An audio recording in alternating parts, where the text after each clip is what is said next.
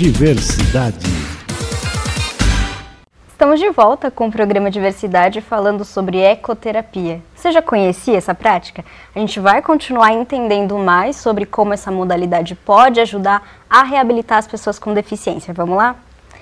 Bom, é, eu queria te perguntar sobre o outro lado dessa situação que são os animais. Existe, muito provavelmente, eles são né, preparados para isso, mas são animais, existem ali situações imprevistos. Como é o trabalho para que esse animal ele não entre em estresse com contato humano? Assim, é, atualmente nós temos cinco cavalos né, no nosso centro e eles têm uma rotina é, trabalhosa. Né? Então, assim, nós temos um instrutor de equitação, né, que todo centro precisa ter, porque ele, ele que faz o preparo dos animais. Né? É, mas os nossos cavalos eles têm uma longevidade já lá no centro, que eles têm um condicionamento bem é, aplicado. Né? Então eles já estão bastante acostumados com uma rotina, eles trabalham pelo condicionamento. Mas isso que você falou é super importante. Né? Todo cavalo que vem para a ecoterapia ele tem que ser avaliado. Né?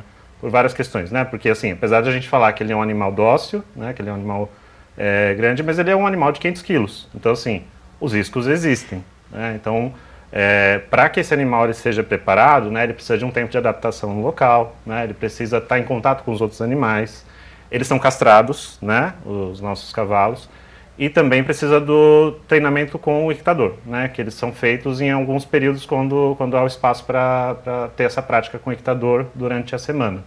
Né? É, ou então, quando o equitador percebe que ele está com algum comportamento fora do padrão, ele também trabalha esse condicionamento com o cavalo, né? E eles também têm um período de sensibilização que é no final do dia. Então, eles ficam soltos no, período do, no final do dia para poder é, descarregar um pouco do estresse e também porque o cavalo ele precisa da movimentação. Né? Ele, ele é um bicho sobre quatro patas, então o essencial dele é o movimento. Né? Então eles é, é, tem um lado que eles ficam bastante tempo na baia, mas eles precisam também de tempo para ficarem livres e também poder fazer esse período de desestresse. Né? Perfeito. Pois sim, você tocou no estresse. Eu me lembrei que algum tempo atrás nós, eu estava assistindo televisão e passou um, um, um, grupo de treinadores que eles não treinam o cavalo de uma forma natural, eles treinam psicologicamente, não sei, estou usando minhas, minhas palavras aqui, tá?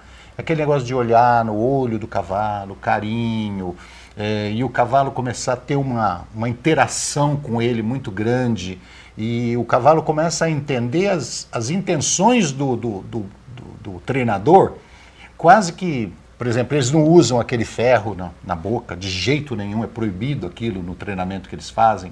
Né? Então, qualquer coisa que vá forçar o cavalo, eles não usam. É sempre de uma forma psicológica treinando o cavalo. Você acha que esse treinamento ajudaria, por exemplo, o cavalo a ser mais eficiente? Assim, é, isso que, que você está falando é bastante importante, porque assim, quando a gente vai contratar um profissional, ele quer trabalhar com ecoterapia, o primeiro ponto é ele gostar muito do bicho, né? Então, assim, é fundamental que você goste de estar ali com o animal, né?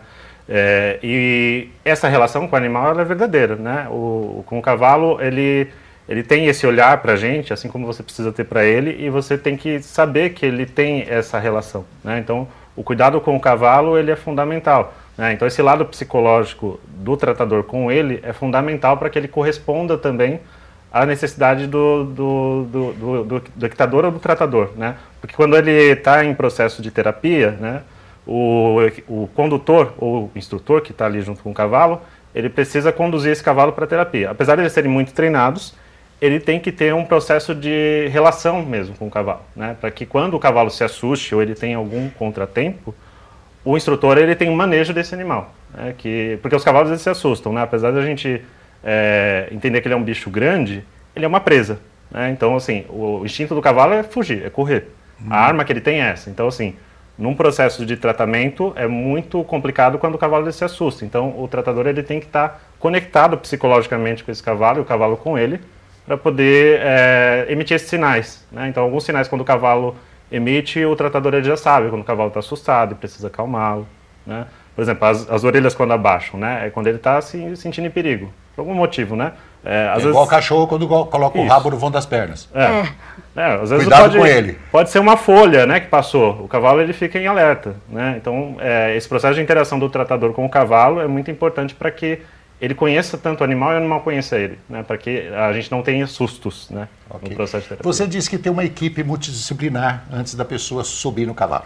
Sim. Essa equipe eu gostaria que você dissesse é, quais as, as profissões de cada um da, da equipe e se eles todos têm essa, essa ideia de interação com o cavalo, todos juntos. Sim. Assim, a nossa equipe hoje ela é composta de uma equipe multidisciplinar, né? então são múltiplas profissões. Né? é, de, de, parte terapêutica. Né? A gente tem profissionais de fisioterapia, psicologia e pedagogia atualmente na equipe. Eu sou psicólogo de formação, né?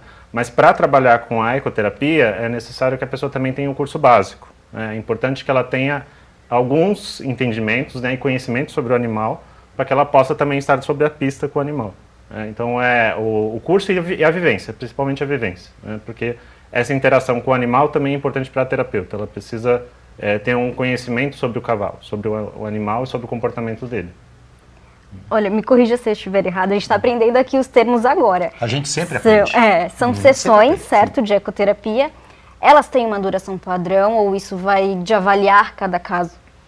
Assim, é, a ecoterapia, como ela é uma ciência recente, ela está aqui no Brasil há 30 anos, basicamente, então é, ela está em construção. Então, assim, o processo de sessão, ele tem atualmente um padrão. Né? Então, hoje a gente atende é, um período de 30 a 45 minutos, né? só que basicamente a gente usa os 30 minutos para montaria. Né? É, só que há discussões científicas né? e também é, precisa de avaliações para que a gente pense se a criança ela pode ter mais de uma sessão na semana. Porque, é, apesar de a gente pensar 30 minutos, ah, 30 minutos é pouquinho, né?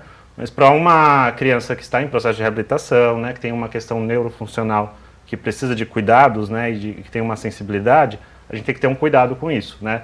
30 minutos de montaria para ela é muito, né? Porque são muitos estímulos ali comandados ao cérebro. Então, a gente precisa ter um cuidado e uma avaliação. Então, atualmente, a gente não faz práticas de mais de 30 minutos de montaria. Né?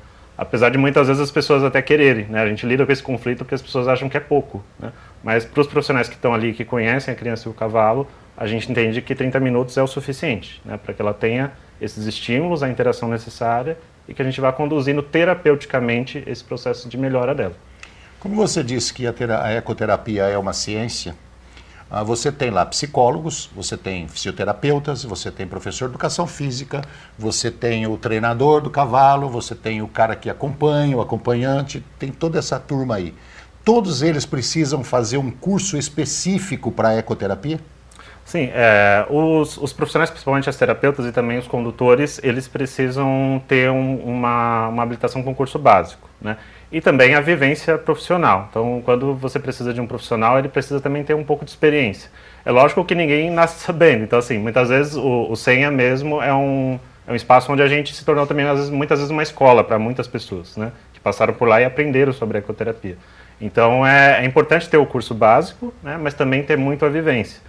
Então todos esses profissionais de alguma forma eles têm que aprender. Inclusive o lateral de alguma forma, né? Muitas vezes a gente tem até ajudas voluntárias, que é essa pessoa que também vai do lado para auxiliar muitas vezes. Então muitas vezes ela tem esse processo de aprendizagem com os outros profissionais para que ela vá amadurecendo e ganhando mais espaço para poder fazer outras práticas também, né? Mas depois de um, de um outro processo de, de aprendizado de cuidados também. Com relação à faixa etária dos pacientes, existe uma indicação para se iniciar? Não. Então, a faixa etária ela não tem necessariamente um critério, a não ser a, a gente faz um requisito de que as crianças precisam ter acima de 3 anos, por conta das questões de amadurecimento da parte óssea, né, cervical, porque é, pode ter um risco, né, por conta da montaria, do impacto da montaria. Agora, sobre o limite de idade, não tem necessariamente, né, mas a gente tem um limite sobre a questão do peso. Né. É, atualmente a gente admite pacientes até 70 quilos, porque mas aí por que a questão do peso? Por conta da capacidade dos nossos cavalos. Então, então isso é variado para cada centro, né? Tem centros que às vezes têm equipes é, um pouco mais estruturadas, ou então tem cavalos com perfis diferentes, que suportam outros tipos de peso, né? O nosso hoje atualmente a gente tem 70 quilos, porque é para que os nossos cavalos consigam manter um processo de cuidado e eles também não se sobrecarreguem. Né? Renan, quando eu fiz a pergunta para você sobre o treinamento específico para ecoterapia, eu tinha uma, uma segunda intenção ainda, tá? mas que é importante se falar. Você disse os riscos existem. Afinal de contas, nós estamos mexendo com um cavalo que é um animal de 500 quilos. Tá? É, você está colocando pessoas ali que nunca chegaram próximo de um cavalo, que dirá montá-lo. Então, os acidentes também podem acontecer. E acontecem, né? Isso natural, acontece em qualquer lugar, mesmo nas áreas mais protegidas, mais bem treinadas, é, acidentes acontecem. A equipe também é treinada para um eventual acidente, é treinada para um primeiro socorro, é, e, e frisando, Lembrando que você está trabalhando ali com pessoas com deficiência, pessoas que têm deficiência intelectual, pessoas que têm deficiência física.